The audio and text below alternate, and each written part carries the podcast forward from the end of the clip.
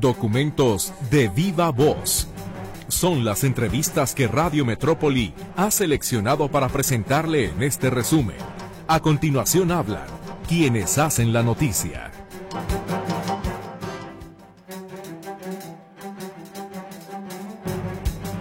¿Qué tal? ¿Cómo le va? Muchísimas gracias por acompañarnos con la información de este fin de semana. En los controles técnicos me acompaña César Preciado y en estos micrófonos le saluda su servidora Griselda Torres Zambrano. Este jueves millones de mexicanos recordaron a sus seres queridos. Desde muy temprano abarrotaron los cementerios del país para llevarles flores, rezarles, cantarles, llorarles, extrañarles. La tradición mexicana, llena de colores, sabores y olores, se niega a olvidarlos, a dejarlos ir, a permitir que su recuerdo se esfume. La música es también uno de los vínculos más fuertes que tenemos con ellos. Por eso, en honor a quienes se nos adelantaron, le presentamos la efeméride musical de Mercedes Altamirano.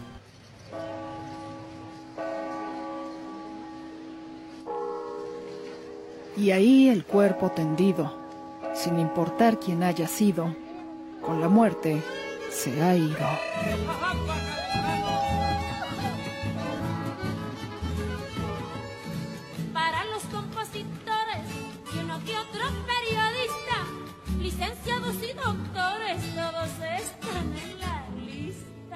Desde el inicio de la humanidad, las diferentes culturas y religiones han tenido una fascinación por la muerte.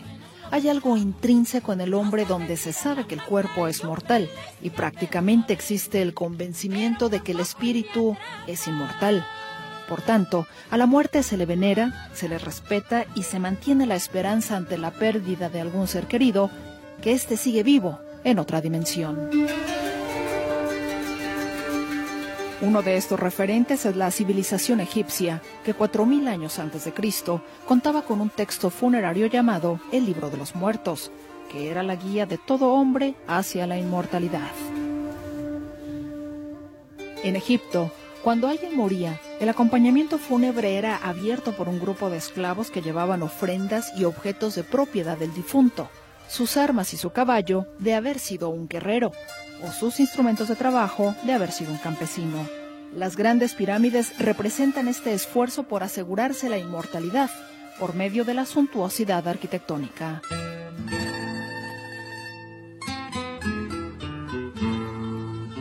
En nuestro continente, la fe en alguna forma de supervivencia después de la muerte está demostrada por los restos de sepulturas, las más antiguas de las cuales se remontan al octavo milenio antes de Cristo.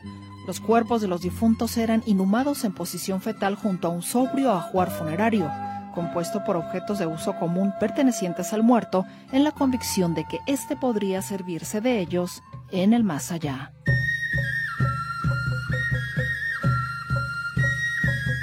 Los orígenes de la celebración del Día de Muertos en México pueden ser trazados hasta la época de los indígenas de Mesoamérica, tales como los aztecas, mayas, purépechas, nahuas y totonacas. Los rituales que celebran las vidas de los ancestros se realizaron por estas civilizaciones por lo menos durante los últimos 3.000 años. En la era prehispánica era común la práctica de conservar los cráneos como trofeos y mostrarlos durante los rituales que simbolizaban la muerte y el renacimiento.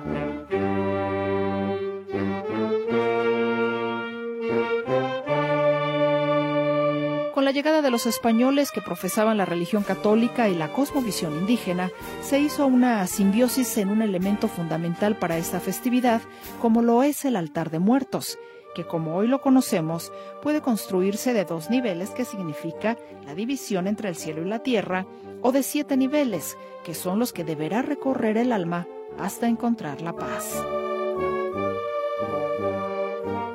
Los elementos de un altar incluyen los aromas, que van desde la fusión de hierbas, la resina del copal o el incienso que guían a los difuntos a su ofrenda. Las flores de cempasúchil que representan el camino de entrada al mundo de los muertos. Los cuatro elementos se hacen presentes. El viento es el papel picado, el fuego con las veladoras para iluminar el alma del difunto, el agua en algún recipiente para aliviar su sed y la tierra con algunas semillas que desde la perspectiva católica recuerdan que polvo eres y en polvo te convertirás.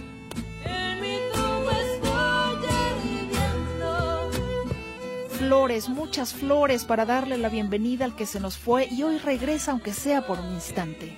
Así que hay que procurarle que se sienta nuevamente en casa, colocando en el altar la comida y bebida que disfrutaba en vida, así como algunos de sus objetos personales y hasta un perro Xolitzcuincle, que le servirá de guía para regresar al Mictlán, o el inframundo, como lo denominaban los nahuas.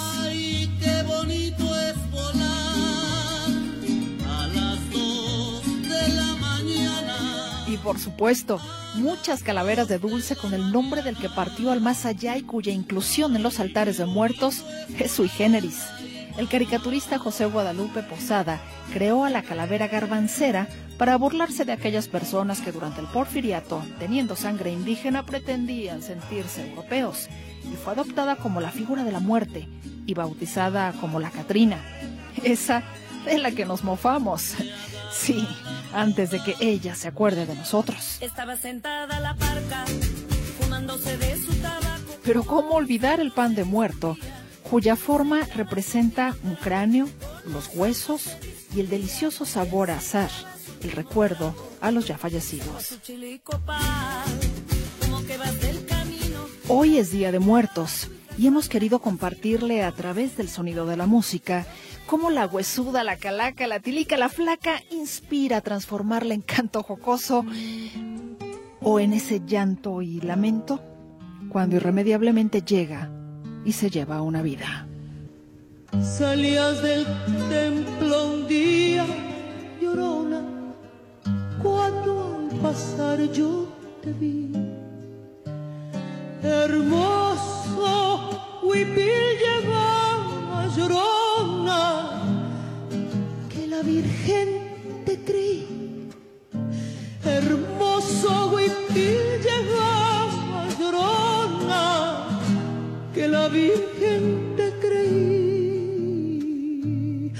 Ay, de mi llorona, llorona, llévame al río. Notisistema, diseño de audio. Ay, de mi llorona llorona, llorona, llévame al río. Roberto Álvarez. Tapar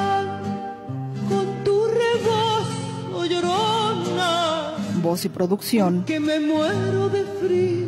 Mercedes Altamirano. Tapar con tu rebozo, llorona. Porque me muero de frío. Vamos a una pausa, regresamos con más información.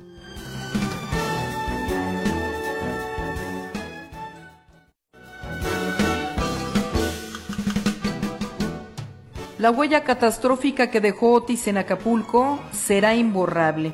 Hablamos hoy de 46 muertos, una inversión de 61 mil millones de pesos y la destrucción de la zona hotelera. Pero ¿cómo se cuantifica el sufrimiento? ¿Cómo se mide el dolor de haber perdido a un ser querido? el patrimonio, la esperanza. Ricardo Camarena nos presenta el siguiente trabajo informativo a nueve días de la tragedia. A poco más de una semana del impacto del huracán Otis en costas mexicanas, continúa el recuento de los daños, una de las peores tragedias en el estado de Guerrero. En solo unas horas Acapulco, uno de los destinos turísticos más importantes del país, se convirtió en una zona devastada en ruinas. El huracán Otis tocó tierra en Acapulco Guerrero poco después de la medianoche del 25 de octubre. Lo hizo con una enorme fuerza, lo hizo como un huracán categoría 5.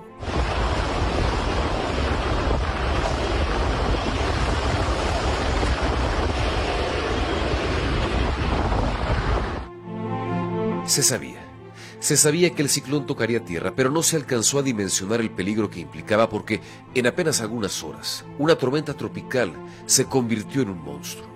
Pocas horas después del impacto, el presidente de México, Andrés Manuel López Obrador, reconocía que la llegada de Otis a tierra no era un asunto menor. Sí, pegó muy fuerte, muy fuerte el huracán en Guerrero, en la Costa Grande, en Acapulco, en Tecpan, en todo ese eh, tramo de Tecpan a Acapulco.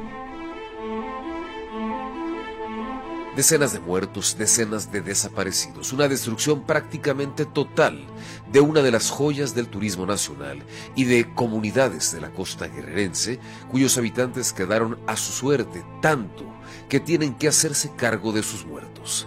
Esto le decía Ana Bautista a DW ya conseguí las lonas, ya conseguí los lazos, ya conseguí las sábanas que me pidieron para envolverlos y sacarlos en una pequeña carretilla porque, porque no viene nadie y, es un delito sacar un cuerpo así. Los vecinos se están quejando por el olor de los cuerpos que ya se están este, en estado de descomposición. Tras el impacto, la crisis, miles de personas que lo perdieron todo o casi todo la urgencia de la ayuda humanitaria, del restablecimiento de los servicios. Este es un testimonio recogido por imagen ayuda humanitaria, no tenemos agua, no tenemos comida, unos cuantos nada más están saqueando las tiendas, por favor gobierno, queremos ayuda, no hay medicamentos. Señora, ¿dónde consigue agua ahorita? no hay agua, no hay agua, no hay comida, no hay tortilla. Nada más están saqueando las tiendas unos cuantos y no hay nada. No es justo el gobierno que se ponga las pilas. Y como parte de la tragedia, el caos, los saqueos, la rapiña, la inseguridad que domina algunos puntos que son prácticamente tierra de nadie, algunos incurriendo en el abuso, otros por supervivencia. Así lo manifestaban a N+. Me da tristeza todo lo que estamos haciendo por necesidad, porque Acapulco casi se desaparece. Estamos tomando productos de primera necesidad, estamos tratando de subsistir, sobrevivir. La Guardia Nacional realizó un importante despliegue de elementos para contener esta otra crisis, la de la inseguridad, asumiendo el control de esta responsabilidad en tierras guerrerenses. Sin embargo, a juicio de algunos habitantes, de poco ha servido. Aquí un testimonio compartido a Uno TV. Aun cuando hay presencia, siguen sin hacer nada. Siguen sin hacer nada. Véanlos, grábenlos, véanlos. Y mientras se hace frente a la emergencia, las estimaciones, los cálculos, cuánto costará reconstruir Acapulco. En entrevista con DW, el hotelero Jorge Laurel ponía un dato sobre la mesa. Es lamentable ¿no? que había un Fondo Nacional de Desastres, el famoso FONDEM, que se eliminó al inicio de esta administración y que bueno, mucho hubiera servido en este caso. La estimación para poder reconstruir rescatar Acapulco en un dato así como te comentaba, de bote pronto, estamos estimando que se pueden instalar alrededor de 50 mil millones de dólares.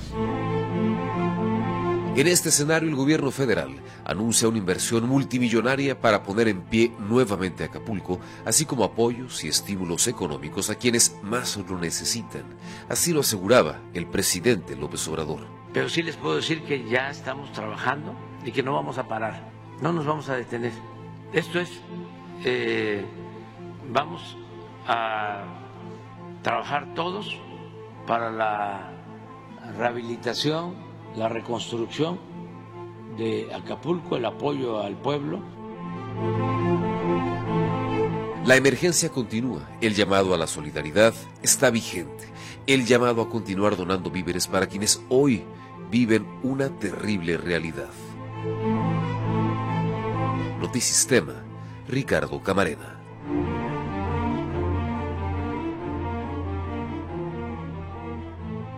Volvemos enseguida.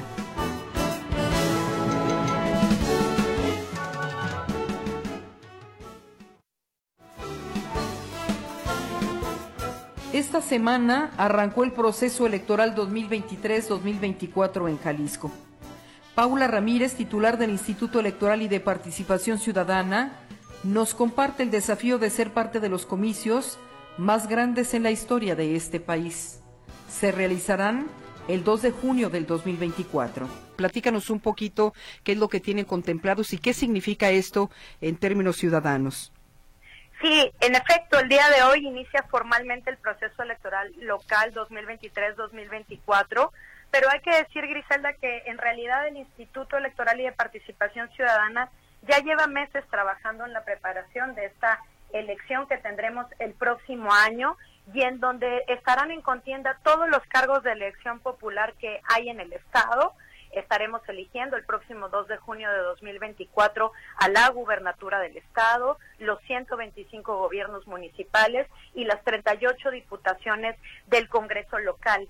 Y además esta elección local completa, digamos, concurre con elecciones locales en el resto de las 31 entidades de la República y muy significativamente, Griselda, con elecciones federales, en donde también las y los jaliscienses estaremos eligiendo a la presidencia de la República, las senadurías y las diputaciones federales. De manera que se trata de la pues más amplia convocatoria, convocatoria ciudadana que realiza pues el Estado mexicano, el Estado de República, digamos, para constituir los poderes públicos del Estado y con ello instituir el Estado democrático. Griselda es una gran, gran elección, es la elección más grande que se haya organizado en nuestro país, tanto por el número de cargos que están en contienda como por el número de ciudadanas y ciudadanos que podremos participar en esta elección. Presidenta, Eh, buenos días. Les saluda Carlos Maguey. Eh, están por integrar ya también los consejos distritales. ¿Qué tal estuvo la inscripción para esta integración? Que desde luego es base importantísima para el trabajo que ustedes realizan. Sí, es fundamental y qué bueno que lo mencionas porque ese es el que nosotros llamamos el cinturón de vigilancia ciudadana, ¿no? Como sabemos, en México las elecciones están en manos de la ciudadanía eh, desde principio a fin. No solamente integran las casillas nuestras vecinas y vecinos y reciben y cuentan los votos el día de la elección, sino que a través de estos consejos ciudadanos eh, distritales y municipales que instalamos, eh, esta ciudadanía conduce y vigila la elección. Y efectivamente estaremos integrando inicialmente los consejos distritales, uno en cada uno de los 20 distritos electorales que tiene el Estado, y el próximo año estaremos instalando 125 de estos órganos colegiados en cada uno de los 125 municipios del Estado.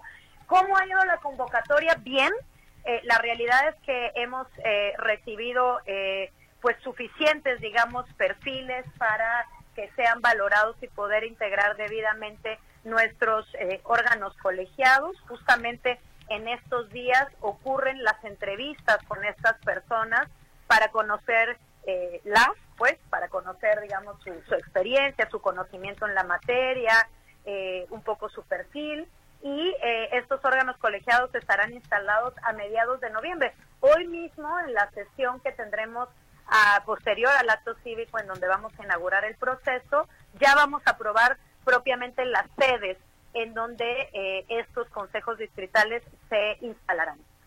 Muy bien. Oye, y respecto de la integración, eh, entiendo que en el caso del INE se está viendo la posibilidad de integrar eh, personas de la población LGBT o personas que se autoadscriban como eh, integrantes de pueblos originarios.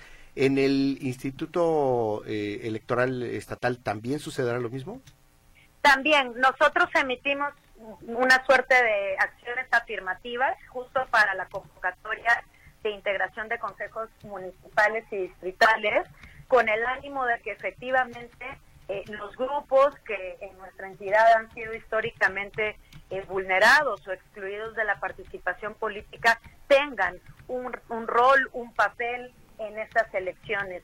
De hecho, en estas elecciones una de las importantes novedades que vamos a estar estrenando son novedades eh, legales ya, es justamente la obligatoriedad de los partidos políticos para postular a personas de eh, estos cinco distintos grupos que has mencionado, personas indígenas, personas con discapacidad, de la diversidad sexual, eh, residentes en el extranjero. Estos, estos desde luego no podrían integrar consejos distritales ni municipales, pero sí pueden votar y ser votados desde el extranjero y también eh, personas jóvenes. Ujú. Presidenta, eh, ¿cuál es el presupuesto que tiene el Instituto Electoral y de Participación eh, Ciudadana para organizar estas elecciones locales? ¿A cuánto asciende el padrón electoral y por qué cargos se estará compitiendo en el 2024? Sí, el padrón electoral, o voy a hablar mejor de la lista nominal de electores, que esta es donde están inscritos todos quienes tienen una credencial de elector vigente, es decir, que pueden votar. En Jalisco eh, es y será, digamos, de alrededor de 6.5 millones de ciudadanas y ciudadanos eh, inscritos. Eh, somos el tercer listado nominal, o sea, el tercer eh, estado más grande del país en estos en estos términos. Eh, solamente tenemos un millón, de hecho menos de, ciudadanas y ciudadanos que la propia Ciudad de México, capital. Eh, y el presupuesto que hemos solicitado para la organización de este gran proceso electoral el próximo año es de 664 millones de pesos. Eh, nuestro presupuesto, ustedes recordarán, fue aprobado desde agosto pasado. Eh, lo enviamos con toda oportunidad para que pueda ser debidamente estudiado y tenemos pues la expectativa y también la esperanza de que el presupuesto sea aprobado en los términos que este instituto lo calculó y lo y lo previó. Este monto que comento, 664 millones de pesos, es el monto específico destinado a la organización del proceso electoral eh, y además solicitamos 129 millones de pesos que corresponden al gasto ordinario de la institución. Estos montos no consideran el financiamiento para los partidos políticos. ¿Y cuánto sería lo que correspondería para los partidos políticos entonces? Para el próximo año los partidos políticos, y esto es una fórmula, como ustedes saben, constitucional y legal, que no tiene, digamos, margen de interpretación porque se calcula, digamos, con base en el padrón y con base en el monto de la UMA. Eh, para el siguiente año, eh, lo que se está solicitando son 693.5 millones de pesos para financiar los gastos ordinarios de los partidos políticos, así como sus actividades específicas y de campaña, es decir, de promoción de sus proyectos políticos, de promoción del voto. Sí. Ahora, eh, Paula Ramírez, en este caso, el que arranque el proceso electoral, ¿qué significa exactamente? El próximo domingo, Pablo Lemos, por ejemplo, inicia sus actividades de precampaña. También anunció que el viernes se registraría ante la autoridad electoral y le preguntaría si es necesario que haga esto y cuáles son los tiempos que está marcando el calendario. Sí, bueno, el, el arranque formal que, que inauguramos hoy eh, da pie o da lugar al inicio de las funciones sustantivas que las autoridades electorales debemos realizar para llevar a buen puerto la elección y también de las distintas etapas del proceso electoral como lo es Griselda, tal como lo he dicho, la precampaña. Las precampañas en Jalisco inician para el caso de eh, la gubernatura el próximo 5 de noviembre. En el caso de los cargos de eh, municipios y diputaciones, las precampañas empiezan hasta el 25 de noviembre y todas las precampañas concluyen el día 3 de enero. Eh, no es necesario que se vengan a registrar ante el Instituto Electoral y de Participación Ciudadana. Eh, el registro que deben hacer las y los precandidatos es ante su propio partido político eh, y desde luego iniciar con sus actividades pues de promoción hacia su propia militancia y hacia sus propias y propios simpatizantes a partir del 5 de noviembre próximo. En, ese sentido, los partidos eh, tienen posibilidades de difundir sus actividades, de entrar a, mm, eh, a medios de comunicación, pero no tienen eh, tiempos oficiales para difundir spots específicamente de las precampañas, ¿verdad? es decir, los, los aspirantes no tendrán derecho a spots. No, sí tienen, sí tienen tiempos del Estado en radio y televisión. Lo que lo que ocurre aquí es que es una campaña o perdón, eh, una promoción, voy a decir cerrada, es decir, está tiene que estar destinada a la militancia y a las simpatizantes y a los simpatizantes y ustedes van a ver en la publicidad que a partir del 5 de noviembre se despliegue que va a ser mensaje, va a decir en todos los casos, ¿no? Mensaje dirigido a la militancia del partido fulano de tal. Eh, esa es la, digamos, la, la condición, la restricción. Este no es un momento de propaganda política abierta, voy a decir, porque estamos en el entendido que estos son los momentos eh, de, eh, digamos, de selección interna de los propios partidos políticos para determinar sus candidaturas de cara al proceso electoral y es por ello que esta publicidad, esta propaganda que va a ocurrir durante pre-campañas debe estar exclusivamente destinada a los miembros, a las personas que integran eh, los partidos políticos. Y en el caso de quienes aspiran a una candidatura independiente, este eh, periodo de precampaña es su plazo, su periodo para recabar el apoyo ciudadano que requiere para registrarse ahora sí como candidata o candidato. Ahora, Presidenta, ¿cómo se garantizará en Jalisco el principio de paridad en las elecciones 2024? Esa es otra de las novedades y muy relevante, Griselda, que tenemos en nuestro código electoral local. Como sabemos, en julio pasado fue reformado y se incluyeron en la ley diversas disposiciones que garantizan la postulación de candidaturas en paridad sustantiva. Esto quiere decir un montón de, cosas. Quiere decir que los partidos políticos están obligados a postular eh, del total de los cargos al menos a la, a la mitad de mujeres eh, también por tipo de cargo se va a estar verificando la postulación paritaria. También significa que los partidos están impedidos a postular eh, mujeres en aquellos distritos y municipios que han sido, eh, digamos, perdedores para los partidos políticos. Esto se hace con base en una norma de competitividad de acuerdo a sus éxitos previos en elecciones.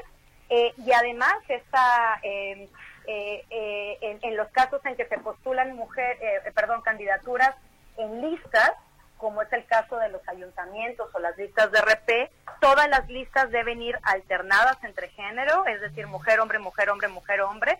Cuando se trate de listas de representación proporcional, todas ellas serán encabezadas por mujeres.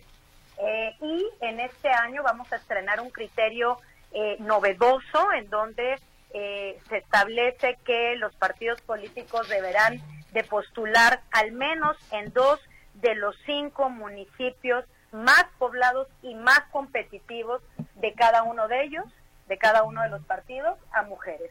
De manera que, eh, digamos que la nueva ley o la reforma recientemente aprobada retomó las normas eh, principales que además ya han demostrado eh, ser exitosas en los resultados previos electorales que esta propia autoridad que el Instituto Electoral había aprobado para la elección de 2021.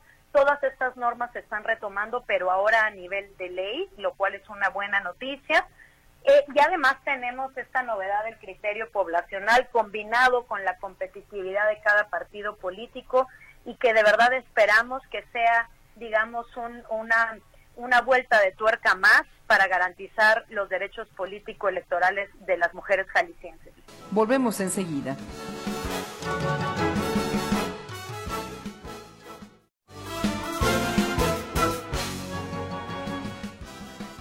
Salvador Caro rindió su informe legislativo, centrándolo en el principal reclamo de la población a las autoridades, efectivamente la seguridad. Escuchamos la conversación con el legislador de Movimiento Ciudadano, alguna vez jefe de la policía en Guadalajara. Eh, por ahí lo vemos en redes sociales porque no sé si lo has, eh, si te ha tocado, pero le encanta andar en cuestiones culturales, en exposiciones y yo le decía youtuber, pero no está en Instagram, ¿no? Es, bueno, está en las redes sociales. En dónde, ¿En dónde, lo encuentran? me encuentran en Salvador Caro, en Twitter, en Facebook, en eh, YouTube y también en, hasta en TikTok. Pero sí le dio ya esa onda cultural, ¿no? Bueno, lo que pasa es que tuve una gira de unos 15 días donde me reuní con la comunidad cultural de Guadalajara para conocer sus puntos de vista en general sobre el potencial que tenemos como ciudad, que es mucho. Me parece que este es un eje que se puede aprovechar para promover y llevar a nuestra ciudad a otro nivel a partir de sus artistas. Me parece que eh, tenemos un potencial muy grande en el arte urbano para canalizar el talento de los jóvenes y que podemos explorar en espacios públicos eh, presencia de actividades de otro de otro nivel que podrían llevar a nuestra ciudad a otro nivel. Me parece que la promoción turística tendría que considerar también a sus galerías eh, como un eje principalísimo eh, de la ciudad. Somos más, que es muy importante que tengamos tequila, que es muy importante nuestro folclore, pero somos también más cosas que esas. Sí, son pocas las cuentas que están haciendo esa promoción que al menos ha intentado en redes sociales.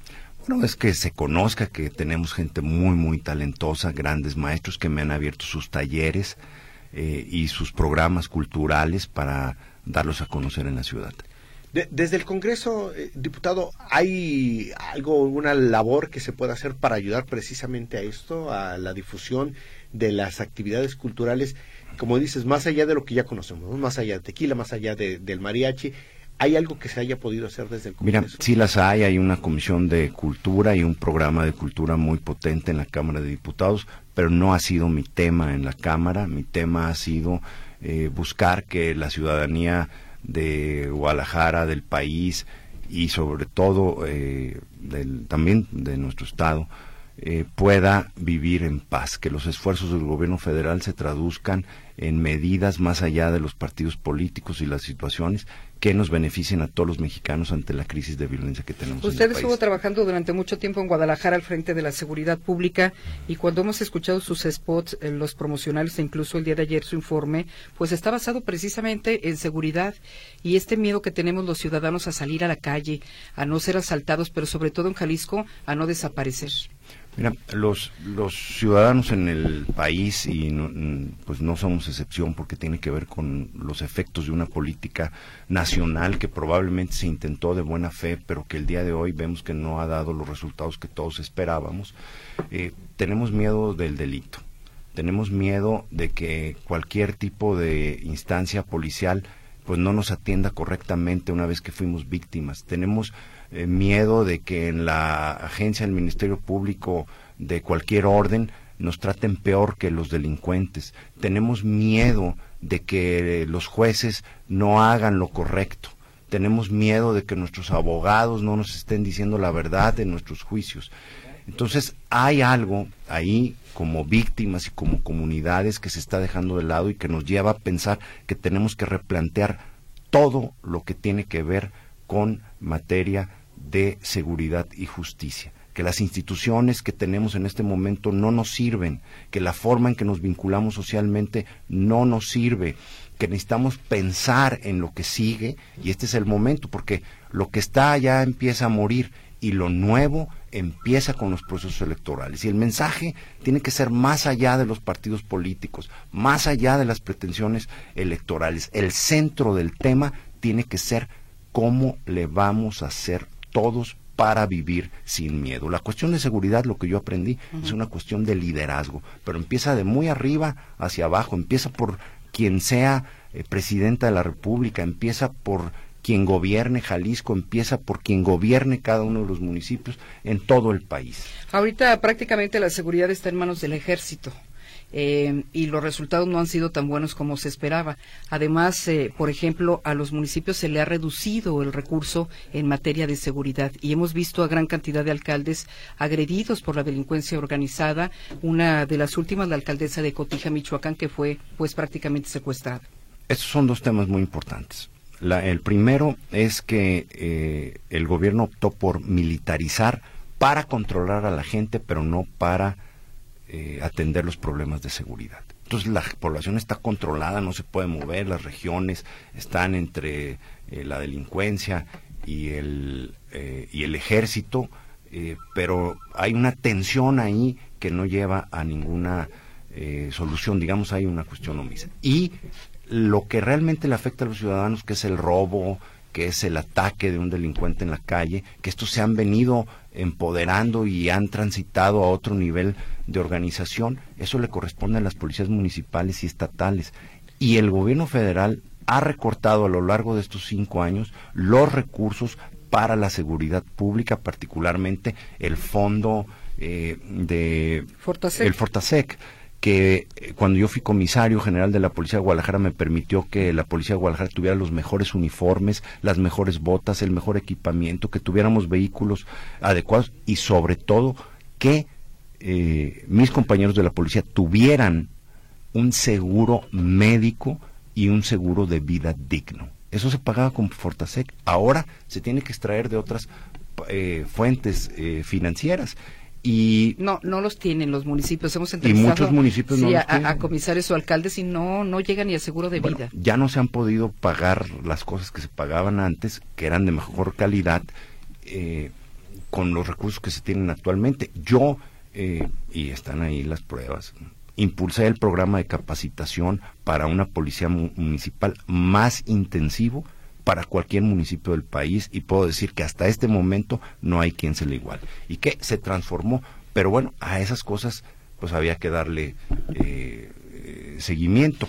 Entonces qué tenemos que hacer tenemos que poner en el centro, cero impunidad, cero impunidad. El reporte de eh, México evalúa en materia de impunidad para nuestro país nos dice que es un desastre lo que está pasando en este momento. ¿Qué tenemos que hacer? Tenemos que repensar toda la política social y ya no ponerla en referencia a grupos sociales, sino que tenga como eje la familia. La familia, la familia del siglo XXI, no la familia del siglo XIX. ¿Por qué? Porque las cosas realmente pasan en familia, no pasan de manera individual. Yo le he venido batallando y digo esto en la cámara y luego me dicen, no, es que tú eres esto y que no eres conservador y cómo hablas de la familia. Bueno, la familia es donde pasan las, las cosas importantes, no nos pasan como individuos, si nos pasan como individuos, toda la familia le repercute. Entonces la política en materia de educación, de salud y eh, de asistencia social tiene que tener como referente las familias para integrarlas, para recomponerlas, para que los padres tengan más, las madres, los padres tengan más instrumentos, para que nadie se quede atrás y nadie se quede fuera del sistema. Y cuando pensamos en, en esto que decías, la, la estrategia federal, mira, ¿qué hemos aprendido en todos estos años? Que la omisión no nos lleva a ninguna parte, que la guerra contra la delincuencia genera más violencia y que los pactos con la delincuencia causan muerte. Ni pactos, ni abandono, ni guerra. Lo que necesitamos son instituciones fuertes, instituciones disuasivas. ¿Por qué se dedica la gente al crimen? Pues porque se le hace fácil, porque ve ciertas facilidades, porque eh, lo ve como opción en términos de riesgo y de beneficio eh, accesible. Entonces lo que tenemos que entender es que ese riesgo pues tiene que ser mayor, tiene que haber sanciones y ¿qué mueve todo? Pues lo mueve el miedo. La delincuencia, pues los delincuentes pues tienen miedo. ¿Y de qué tienen miedo? Pues cuando la autoridad es omisa, el conflicto es que llega otro grupo de otra parte y se mete. Entonces, la autoridad ni combate al que se quiere meter, ni el combate al, que está. Y luego piensas en ellos. Dices, bueno, sus hijos, sus familias, pues, sus familias viven con el mismo miedo. Entonces es una sociedad que está atrapada en el miedo. Y ellos se convierten en los generadores de violencia a partir de su miedo, que empiezan a, pues la toman contra todos y abusan, abusan de, de su posición, de su fuerza, de su poder, como también se hace a veces desde la autoridad en contra de la gente más débil, que es la víctima del delito. Diputado, nos decía y coincido en que el problema de la impunidad es quizá lo que alienta más esta, eh, las diversas eh, formas delictivas. Sin embargo, las instituciones que deberían estar ahorita combatiendo, lo que deberían ser contrapeso, eh, incluso desde lo institucional, como los organismos autónomos, están siendo debilitados a nivel nacional y a nivel local. ¿Lo ve usted así? Pues es que la verdad se autodebilitan los organismos autónomos pues, o sea, por ejemplo, tú piensas en la Comisión Estatal de Derechos Humanos. ¿De qué sirve la Comisión Estatal de Derechos Humanos en este momento? Tenemos que ser honestos. Esos eh, eh, organismos decorativos tienen que estar A ver, no, ¿No considera que la controle el gobernador? Bueno, yo lo que considero es que no tiene respuestas para los ciudadanos. Cuando pensamos en, en, en todo el sistema, eh, y que, por ejemplo, la defensa de la Suprema Corte, yo he sido crítico de la Suprema Corte la Suprema Corte no está defendiendo a las víctimas, no está pensando en la víctima, es el debate entre los grandes despachos de abogados. ¿Dónde están las víctimas? Entonces lo que tenemos que hacer es pensar las víctimas de otro nivel. El de un delito es víctima la persona, es víctima la familia y es víctima la comunidad. Si adoptamos ese enfoque, entonces la impunidad va a tener menor margen de maniobra porque es una comunidad que está contigo agraviada, es una familia que está contigo agraviada y es una persona. Entonces, todo el sistema penal, eh, todo el sistema de justicia se tiene que repensar. Si no se existen eh, los eh, instrumentos constitucionales, en términos de una visión de política pública, de política de seguridad, tiene que verse a la comunidad y a la familia como víctimas, como camino para vivir sin miedo. Apenas en el sexenio de Felipe Calderón fue la anterior reforma en materia este, penal. Eh, ¿Quedó corta? Le, ¿No se ha instrumentado bien? ¿O cuál es su opinión respecto de esa última reforma que No, no, pues es que esa es una reforma que no corresponde a la naturaleza de nuestra sociedad. Es ¿Habría que una- adecuarla? Mira, la gente reclama justicia. La gente no quiere puertas giratorias. La gente no quiere la sobreposición de los derechos de los delincuentes y de los victimarios por encima de las víctimas y eh, de eh, sus familias y sus comunidades. Esa es la realidad. Entonces, todo lo tenemos que repensar porque las instituciones que tenemos en este momento nos han fallado terriblemente. Y desde el Congreso, ¿qué ha podido hacer para esto, para corregir esto? Mira, yo tengo, mi proyecto más importante es una ley basada en la Convención eh, de Palermo. Palermo es un punto de referencia porque de ahí, eh, con Gianluca Orlando, eh, surgió el movimiento más fuerte para enfrentar a, la mafia en esa ciudad, que es Gianluca Orlando es mi héroe, junto con Doctor Strange. Y él como alcalde logró tomar una serie de medidas unido con las familias de Palermo. Y a partir de eso eh, fue la sede ahí de la eh, construcción de una convención internacional de la que México forma parte y que eh, en este sentido se pudo generar este instrumento que tiene impacto en muchas naciones del mundo. Es el instrumento de cooperación en contra de la delincuencia global. Y te voy a decir algo propuse una iniciativa para el tema del homicidio por grupo delictivo. O sea, si un grupo delictivo eh, se organiza para que cometer este delito, todos tienen que ser juzgados por delito grave, de acuerdo a la ley de delincuencia organizada y al Código Penal Federal. Esto no quiere solo decir quien la cometió. no, eh, no solamente quien ejecuta y, quien- y quien lo piensa, todos lo que participan, el que le echó aguas, el que estaba afuera, el que fue por el carro, el que consiguió la... Todos se van, toda la cadena se va por homicidio causado por eh, organización delictiva. Esto conforme a los criterios de la Comisión. ¿Cuándo Entonces, presentó esta iniciativa? Esa la he presentado dos veces. Y no ha pasado nada. No, no ha pasado nada, pero hay un, de- hubo un debate, hay un debate en la Comisión de Justicia de la Cámara. Los que dicen, tenemos que hacerlo. Los que no le entienden y los que dicen, nos vamos a meter en problemas si le hacemos. Entonces, eso es lo que está pasando. Esas tres visiones son las que están sucediendo en nuestro país. Y los que ya están terminando, pues ya están terminando. Pero los que vienen, el compromiso de Xochitl Galvez, de Chainbaum, de quienes vengan a la presidencia de la República, eh, nos tienen que decir antes que cualquier cosa, antes de sus otros programas y políticas, cómo le van a hacer para que vivamos sin miedo, sin pactos y sin guerra. No le cambie, regresamos rapidísimo.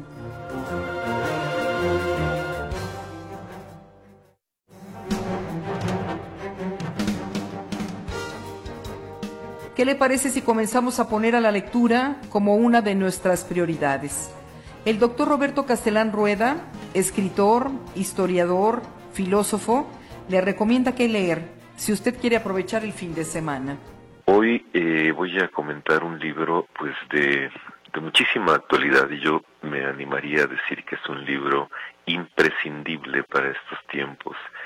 El autor es David Grossman, el libro se llama La vida entera, está editado por Lumen. El libro original, en idioma original, sale en 2008. La primera traducción en español es del 2010 y yo tengo la versión del 2013. El libro está dedicado a Uri, para Uri, 1985 y 2006, que es el hijo de David Grossman, muerto precisamente en combate en una de estas terribles, terribles guerras que siguen, continúan enfrentando intereses de todo tipo en el medio en el medio oriente. Como decía estamos frente a uno de los peores rostros de la humanidad que es que es la guerra. Y yo creo que en este sentido la literatura desde el punto de vista eh, humano en el que está hecho más humanista desde el que se escribe la, la literatura nos pueden eh, hacer eh, intentar comprender porque la barbaridad la barbarie es muy difícil o imposible tal vez de, de entender, de, de comprenderse, aunque la barbarie proviene precisamente de actos y, eh, humanos. David Grossman nace en Jerusalén en 1954 y al igual que su maestro y amigo y gran, gran escritor, que es Amos Oz, ya fallecido, Grossman se ha dedicado a construir vías de, entendimiento entre Israel y Palestina. Es, podríamos decirlo así, uno de los pocos intelectuales pacifistas a fondo que existen en, en Israel, muy criticado, por cierto, por sus, con, por sus conciudadanos. Desde mi punto de vista, ahorita en este momento, eh, eh, David Grossman es el más grande escritor eh, vivo en, en, Israel. Su obra ha sido traducida a más de 50 idiomas y también es ensayista y editorialista. Otras novelas, una que también recomendaría yo muchísimo es la de Gran Cabaret, que ganó un premio en el 2017, pero tiene también La Princesa del Sol, Lo que el cuerpo sabe, eh, Véase Amor, Escribir en la oscuridad, etcétera, etcétera. Tú, serás mi, mi cuchillo. Varias obras muy recomendables de David Grossman. En esta, esta obra, eh, La vida entera, es muy sorprendente porque parece su propia historia, parece la propia historia de eh, David Grossman, eh, mas sin embargo él ya estaba escribiendo esta novela cuando eh, casi por terminar, es una novela de 806 páginas, recibe la, la noticia de la muerte de su hijo. La novela se trata de un viaje por el desierto de una mujer para escapar del dolor. Una mujer ora, eh, busca desesperadamente huir a través del desierto para que la noticia de la muerte de su hijo, que ella presiente desde que lo despidió para irse a la cotidianidad de la guerra, no la alcance.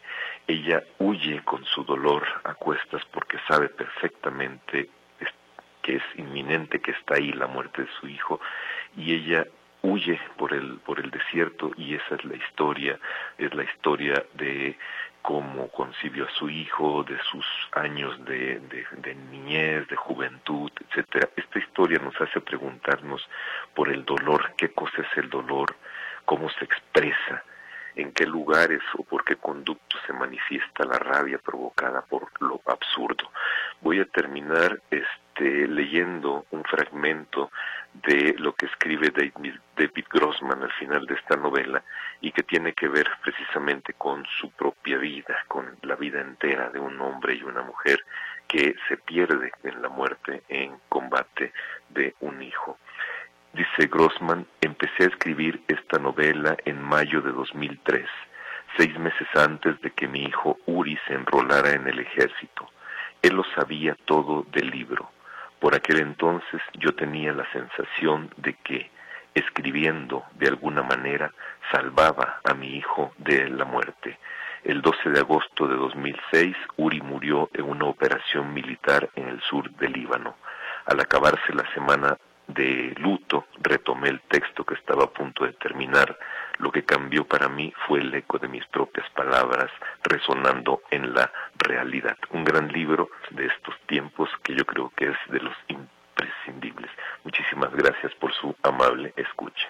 Y llegamos al final del programa. Muchísimas gracias por habernos acompañado. Gracias César Preciado, que descanses. Soy su servidora Griselda Torres Zambrano. Le deseo que tenga un excelente fin de semana. Pásela bonito.